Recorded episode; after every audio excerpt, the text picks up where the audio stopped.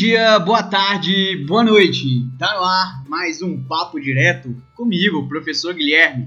E aí, pessoal, quanto tempo, né? Tirei um recesso, tô cheio de coisas, de projetos, mas vim aqui hoje falar com vocês sobre o direito à saúde e algumas questões relativas à pandemia com o meu colega Bernardo Duarte. Vou dar um exemplo específico da hidroxicloroquina a gente sabe que ela não tem eficácia, qualidade e segurança comprovada. Mas antes, pessoal, vou pedir vocês, como sempre, eu fico muito feliz quando vejo os amigos compartilhando, principalmente mandando aquele grupo de WhatsApp, o papo direto para aqueles que gostam do assunto, aqueles que gostam de conhecer coisas novas. O meu objetivo é chegar e levar o direito para outras pessoas. Muito obrigado àqueles que fazem isso e eu peço vocês que, se puderem, compartilhem, mandem o link, é, eu estou lá no Instagram, guilhermeferreira.prof. Se quiser comentar, quiser propor uma pauta, se quiser vir aqui falar comigo, estou sempre de portas abertas. Vai ser um prazer tê-los aqui e receber este carinho de vocês. Beleza? E hoje, dia 31 de agosto de 2020, para você que está aí no futuro que eu não sei qual é, faz aí já muito tempo que o estado do Brasil de Salvador deixou de ser a capital para o Rio de Janeiro. Foi em 31 de agosto de 1763. Já temos aí um bom tempo e que, como nós sabemos, depois o Rio de Janeiro deixou de ser a capital para ser Brasília, nosso Distrito Federal. E só me resta pensar: ah, que saudade da Bahia! Entrando em setembro e já não sei nem qual mês mais de isolamento. Mas bora lá para essa conversa com meu amigo Bernardo.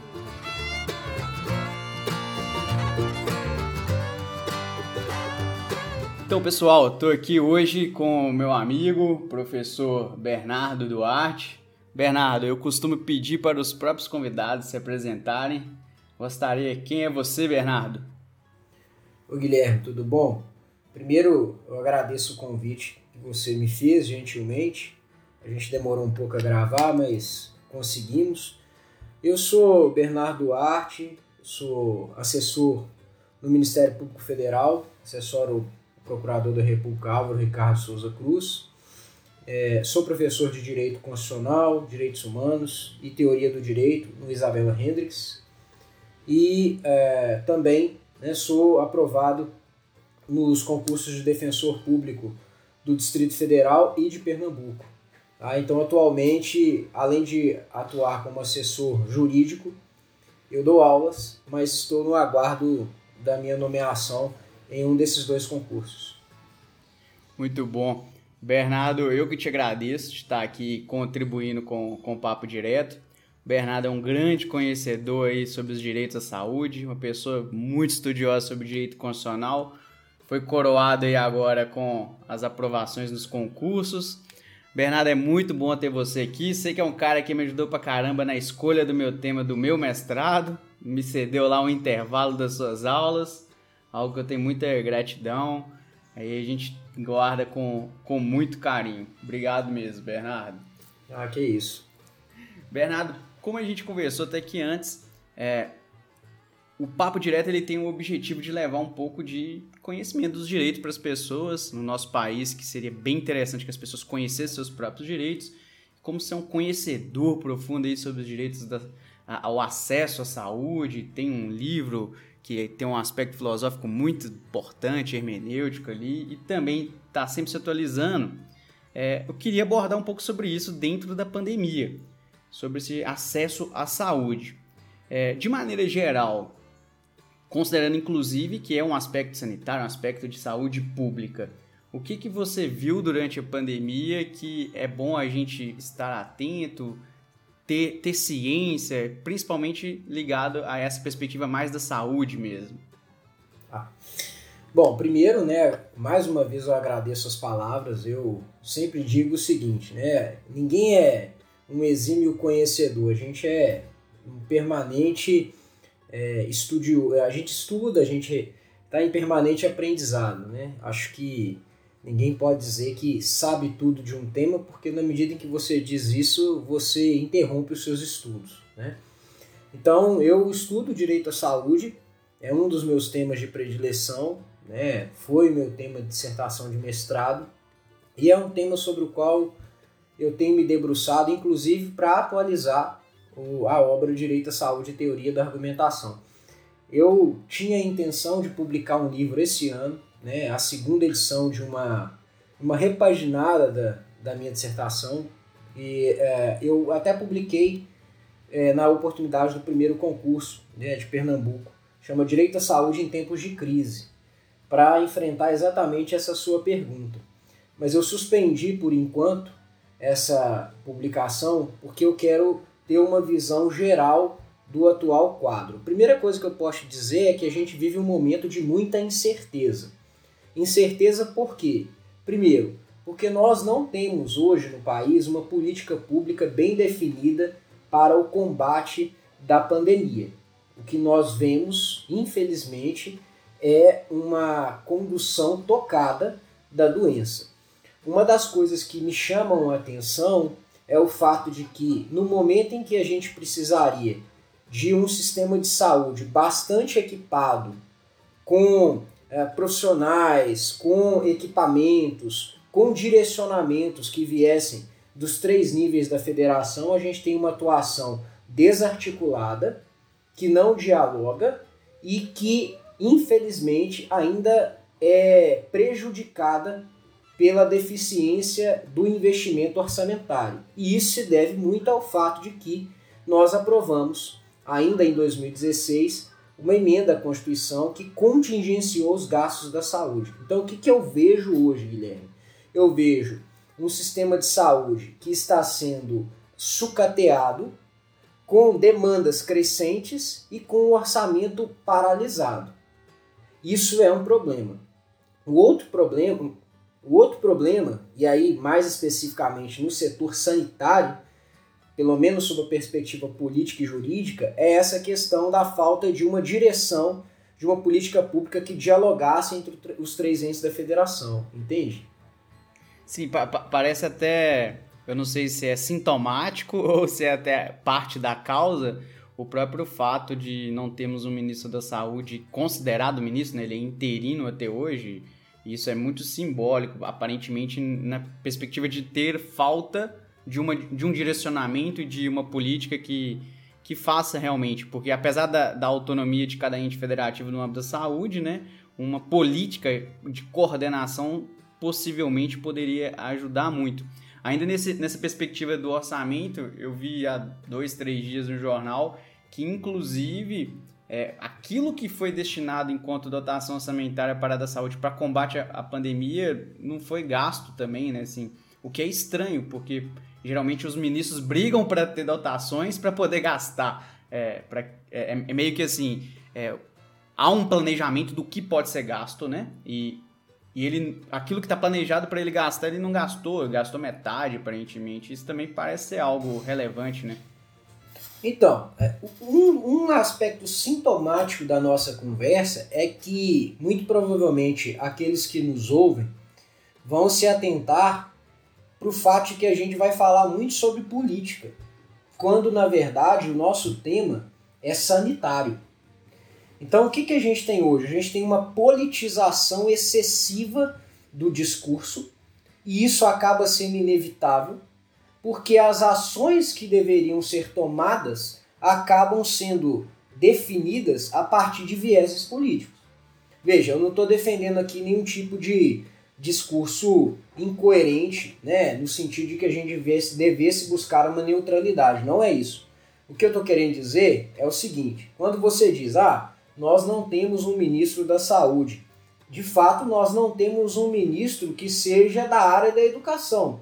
Mas, queira ou não, o nosso ministro é um general militar. Se ele tem expertise ou não para tomar as decisões certas, já é outra história. Ou seja, já é uma direção para o caminho que nós optamos seguir. O que, na minha opinião, é uma escolha equivocada.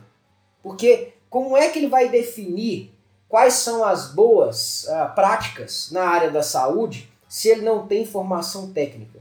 E eu não estou aqui defendendo um tecnicismo pura e exclusivamente. Eu estou dizendo o seguinte: que alguém que é nomeado para estabelecer as estratégias de ação no combate de uma pandemia que acomete o Brasil, que já matou mais de 100 mil pessoas, essa pessoa tem que ter o mínimo de conhecimento na área que atua. Ou ouvir aqueles que atuam na área. E me parece que essa não é a diretiva seguida pelo governo federal. Ela está muito mais preocupada em maquiar dado do que em efetivamente tomar decisões que sejam efetivas nessa área. Um outro problema, você mencionou bem, a gente tem déficit de orçamento e o mesmo orçamento que é direcionado para a pasta, ele não é gasto integralmente. Esse não é um problema só da União. Se a gente analisar a situação de Minas Gerais, recentemente foi publicado um gráfico de investimento na área da saúde. Minas Gerais foi o estado da federação que menos investiu em saúde e sequer, nós estamos em agosto, chegou à metade do investimento obrigatório de acordo com a Constituição e a lei complementar que regulou o assunto. Se eu não estou enganado, Minas Gerais tinha investido em média de 7% do seu orçamento global em saúde. E a Constituição determina que os Estados-membros investam pelo menos 15%. Então nós temos dois pontos aqui. Veja, recentemente foi divulgado um dado de que Minas Gerais era um dos estados que mais crescia em número de casos.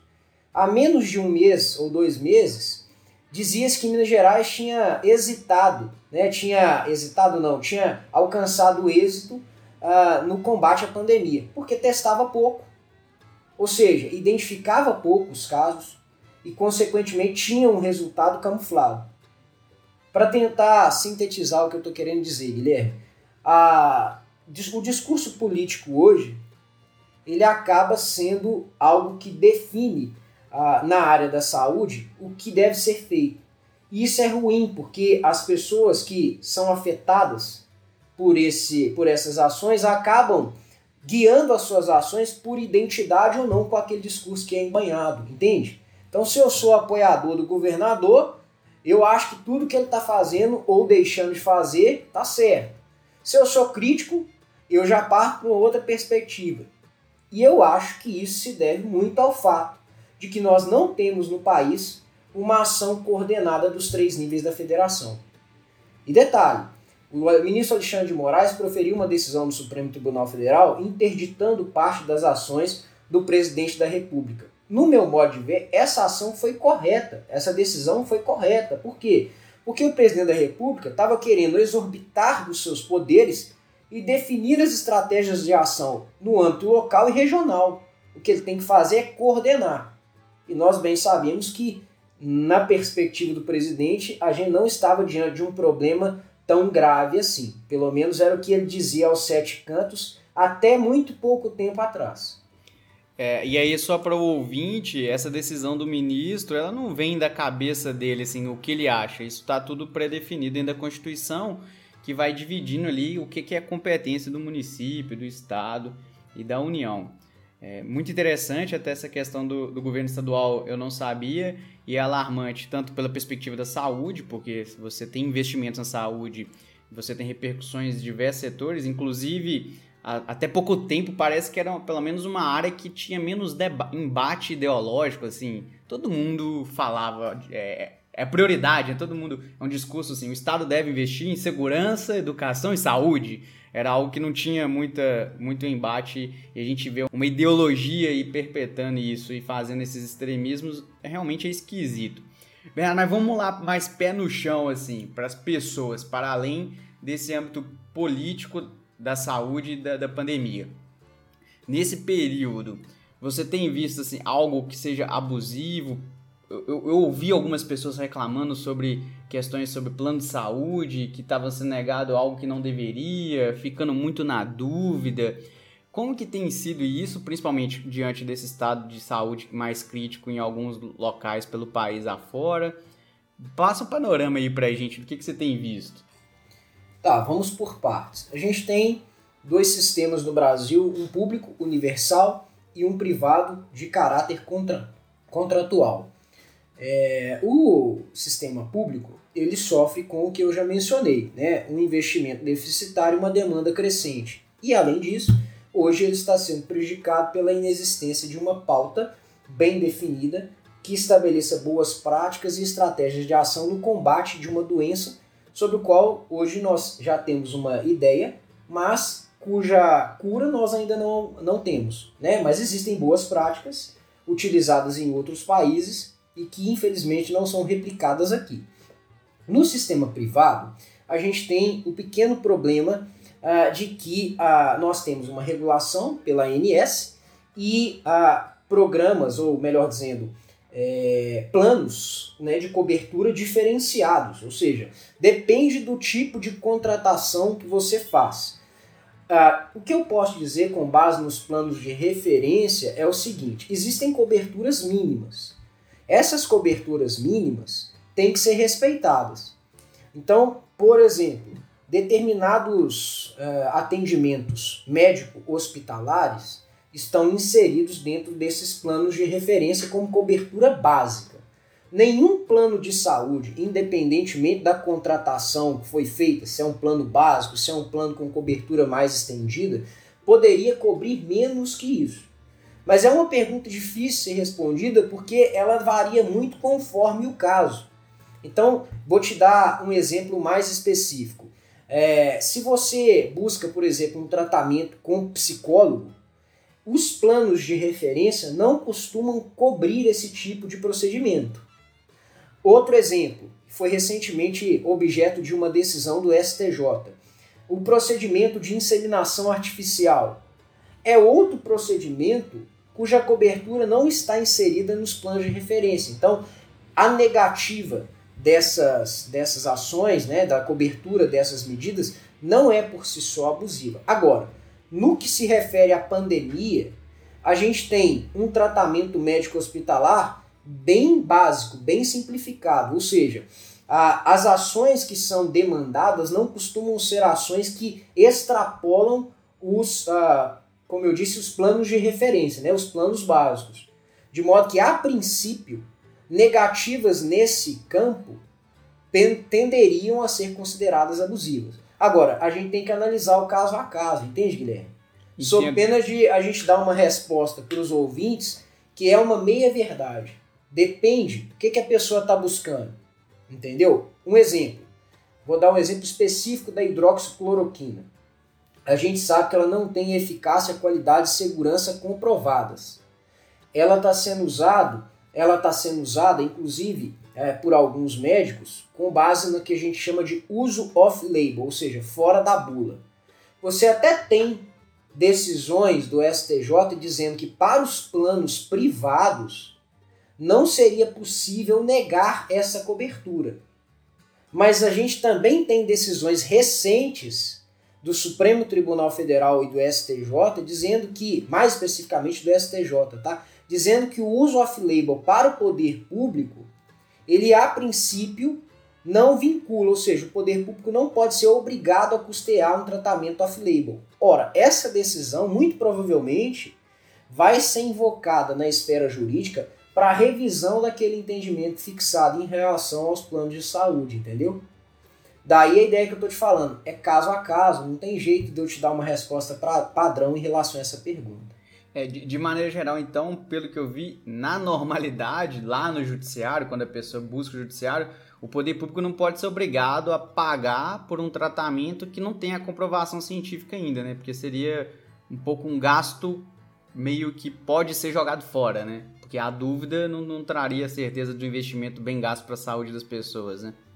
É, para simplificar, assim, para a pessoa que está ouvindo, que não é da área do direito, a gente tem um procedimento de incorporação desses medicamentos na cobertura do sistema único.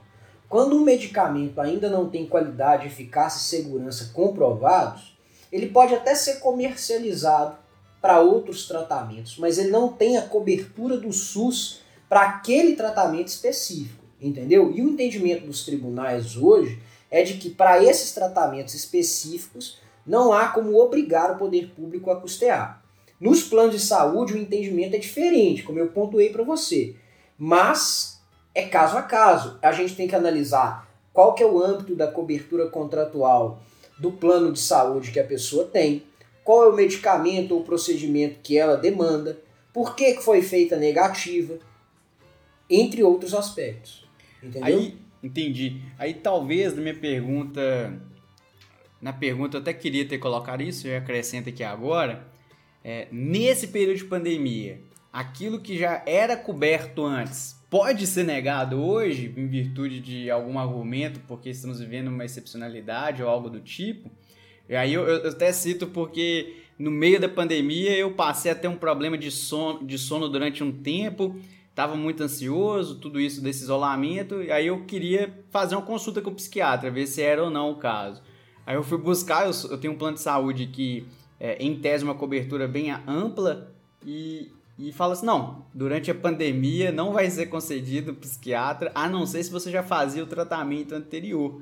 Eu achei essa negativa muito estranha. Pareceu assim, justamente no período que eu preciso de um psiquiatra, que, que, é, que acarretou em virtude da pandemia, me foi negado. É, para além dessa consulta aqui, parecendo uma consulta, mas esse problema de eu já tinha uma cobertura e não tenho mais por conta da pandemia, isso pode acontecer? Para mim é abusivo. Por quê? Por uma razão muito simples a gente está falando de um plano de saúde com caráter contratual e que tem, né, como, como plano de referência, algumas coberturas básicas e coberturas adicionais que você eventualmente contratou. Ora, se quando da contratação aquela, aquele procedimento tinha cobertura, não pode, durante o contrato, essa cobertura ser excluída, a priori. E, o, e a justificativa também parece muito falha, porque é aquela coisa. É como se eu dissesse para você assim: é, o sujeito tá com um problema cardíaco. E aí eu vi e falo assim: olha, eu não vou é, te é, cobrir né, o procedimento médico para você fazer o exame ergométrico, para fazer o exame do coração, porque a gente está vivendo um período de pandemia. É a mesma circunstância. Me parece abusivo, entendeu? E, e aí, no caso, uma pessoa que tem uma negativa dessa no plano de saúde, é, a gente sabe que no direito tem os caminhos que você tem o direito, mas às vezes pode não ser tão eficaz, não tão eficiente. O que, que é o mais recomendado? A pessoa, sei lá, tem um, um canal na, na ANS, ou, ou, primeiro vai na ouvidoria do, do plano, ou não, já vai no, no judiciário, procura um advogado. Como que seria assim, se ela receber essa negativa? Cara, vamos lá, depende da situação. Existem situações que são urgentes, a pessoa não pode esperar. Nessas situações de urgência, e é até puxando sardinha né, para o meu lado, eu acho que a pessoa precisa ah, recorrer a um advogado ou, se não tiver recursos, recorrer à defensoria pública. É a melhor medida. É possível também né, ir ao Ministério Público, principalmente nos núcleos, né, nos nas, nos ofícios de proteção dos direitos do cidadão. Tá? Então existem essas portas de entrada: defensoria, Ministério Público ou advocacia para casos de urgência.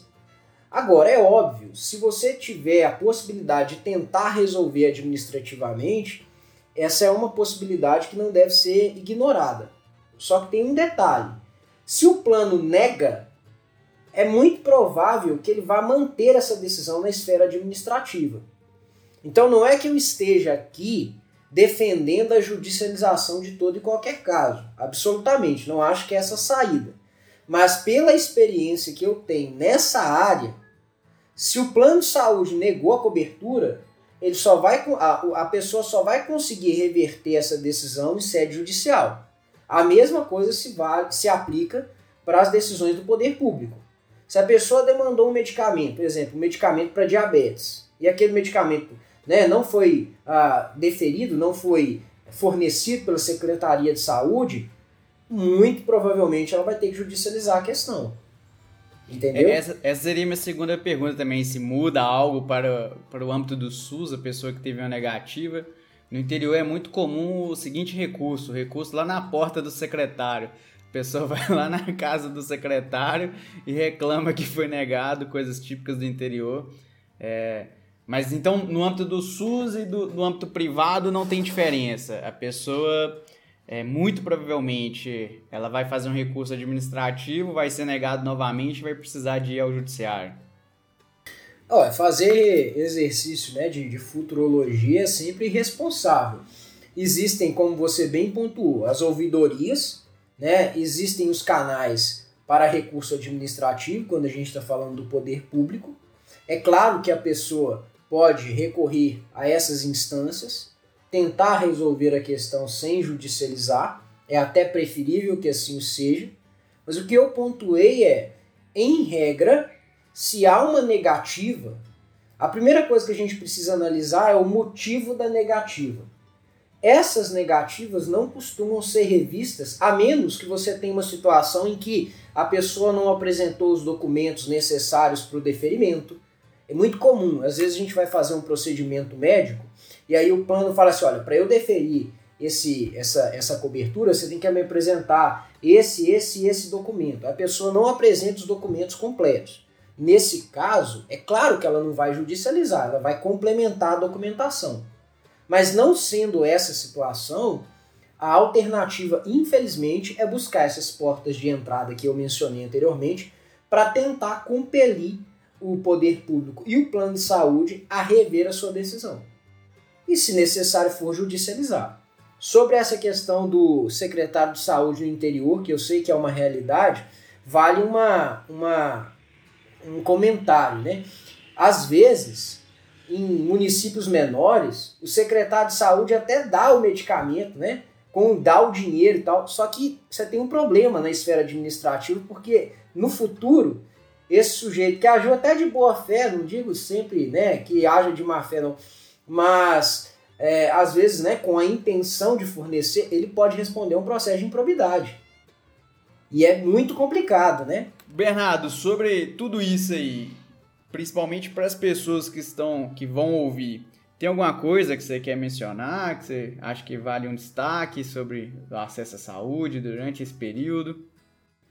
Cara, assim, eu queria muito, sem ser hoje, né, um, uma pessoa que fica cuspindo regra no rosto das pessoas, né, porque infelizmente é assim que muitas vezes as pessoas que alertam são vistas. E é assim que muitas pessoas agem, infelizmente. É, mas eu queria deixar um recado assim para as pessoas refletirem e tomarem as suas próprias decisões. Eu acho que a gente vive um período de excepcionalidade na área da saúde. Nós vivemos é, um período em que restrições né, ao direito de locomoção são necessárias, restrições à iniciativa privada também o são. Eu vejo muitas vezes as pessoas reclamando de situações simples, né? um estabelecimento comercial que restringe o número de pessoas que vão acessar aquele recinto para poder evitar aglomeração. A gente vê isso em padaria, em supermercado, e muitas pessoas acham que isso é, é absurdo. Né? Veja, são medidas sanitárias para tentar diminuir a quantidade de pessoas contaminadas. Mesma coisa, lavar as mãos, é, usar álcool em gel quando você é, não estiver em casa, obviamente, se você tiver acesso a esse recurso, né? evitar sair às ruas sem máscara, afinal de contas, né, a gente ainda está vivendo uma situação de pico da doença. Eu costumo dizer o seguinte: as pessoas, eu tenho, né, é, nos finais de semana saído para andar com a minha família, né? Eu sempre saio de máscara, minha esposa e meu filho também eu vejo muitas pessoas ignorando a situação como se nada estivesse acontecendo. E eu penso assim, cara, tem morrido por dia, em média, 1.200 pessoas. Fora a subnotificação. Se essa for uma situação de normalidade, é sinal que nós banalizamos o mal. Então, o que eu quero dizer aqui, como uma sugestão, é que as pessoas reflitam. Eu sei, é difícil. Eu sei que muitas pessoas não têm a possibilidade de manter quarentena e até não aguentam mais né, se restringir ao âmbito é, da residência. Mas se você vai sair, tome as precauções que são tomadas nos mais diversos lugares do mundo. Né? E tenha responsabilidade, porque se você adoecer, quem vai sofrer, além de você, são as pessoas que estão ao seu redor.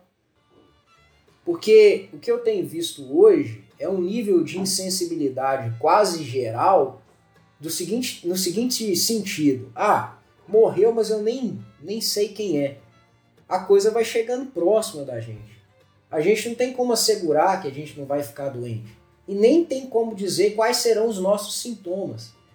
Então o que eu quero dizer para as pessoas é, na medida da sua possibilidade, tome as precauções. Para que se você adoecer, você tenha acesso ao medicamento, você tenha acesso ao leito, para que eventualmente você não sofra com a seguinte situação: você tem o direito, você vai ao hospital, mas não tem vaga para você. Essa talvez seja a situação mais triste de todas, né? Você perder vidas, ou até mesmo se a pessoa não venha a falecer, a pessoa passar por uma amargura em casa, sem o devido tratamento, né? Sem a devida assistência, isso é muito ruim. Então, esse é o recado. Não estou querendo aqui ser ditador de regra de ninguém, mas eu estou querendo chamar as pessoas à reflexão, entende? Não, e é muito importante, inclusive pegando o gancho, nós que somos pessoas, tô te rotulando aqui, mas que eu acho que você também concorda, que acreditamos que a justiça, de um modo geral, da sociedade passa por direitos sociais, ou seja, por ações estatais de correção, de distribuição de acesso a serviços públicos. A gente fala isso, mas a gente não esquece que existem responsabilidades que são dos, indi dos indivíduos, né? Os indivíduos compõem o Estado, o Estado não é um ente abstrato, ele é formado por pessoas, e, e, é justamente nesse momento que a gente tem que mostrar que se a gente quer algo do Estado, a gente também tem que dar algo para a sociedade enquanto comportamento humano, agir um pouco coletivamente, apesar das, das individualidades, das necessidades de cada um. Muito Sim. bom, Bernardo. Acho que temos aqui várias informações úteis para as pessoas que ouvirão o episódio. E caminhando um pouco para o final, eu não sei se você viu aí, eu costumo pedir meus entrevistados, as pessoas que trazem aqui é, acrescentam muito para a gente alguma indicação de leitura, de vídeo, de música, de o que for. O que, que você tem aí para a gente?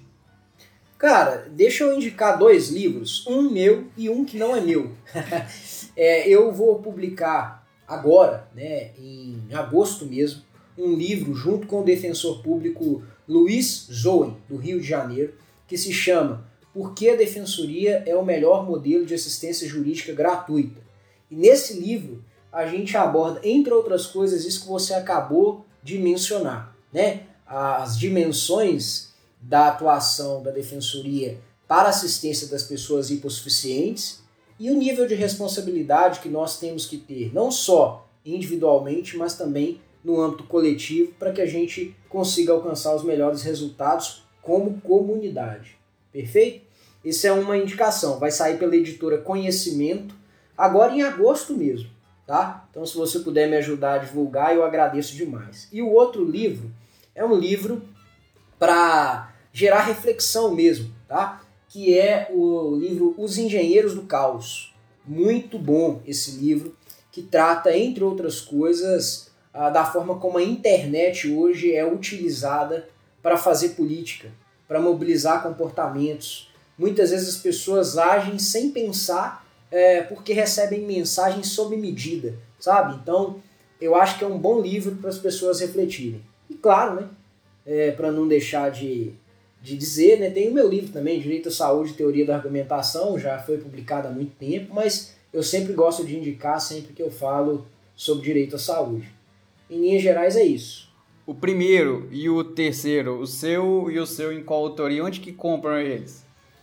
Olha, o Direito à Saúde e Teoria da Argumentação você pode comprar pelo site da editora Arraes, mas eu acho que na Amazon você também vai conseguir acessar o livro. Você joga na internet, você consegue ter links, mas acredito que na editora Arraes você vai ter preços melhores e até promoções. O livro da Defensoria na editora Conhecimento, você ainda não tem o link porque ele ainda está sendo editado, vamos dizer assim, né? ele está na fase de da, da publicação final, mas assim que ele for divulgado pela editora você consegue adquirir. Né? Eu tenho as minhas redes sociais, meu Instagram e tal, vou divulgar lá também, beleza? Mas todos, os, todos os, os, meios aí, basta jogar o nome no Google que você vai achar o link das editoras e pode adquirir por lá. Ótimo, e quando lançar o, o próximo eu divulgo lá também nas redes sociais para os amigos verem lá. Eu queria indicar uma série, não sei se já viu, é, tá, tá, na, tá na Netflix. Tem a ver até com questões de saúde, mas é um pouco um passo mais à frente e atrás, que é O Amor no Espectro. É, é uma sériezinha de cinco episódios, é meio que um documentário que trata sobre a vida amorosa, vamos assim dizer, de pessoas com autismo, com o espectro do autismo. E começamos a ver aqui e nós nem conseguimos parar. É muito bonitinho. É, é, bonitinho, assim, é até romantizado, assim, é meio banal falar bonitinho. É, é bonito e ao mesmo tempo triste e ao mesmo tempo um, um momento da gente conhecer um pouco de um outro mundo que só recentemente está sendo dito, que é sobre as pessoas que têm autismo, que é uma condição.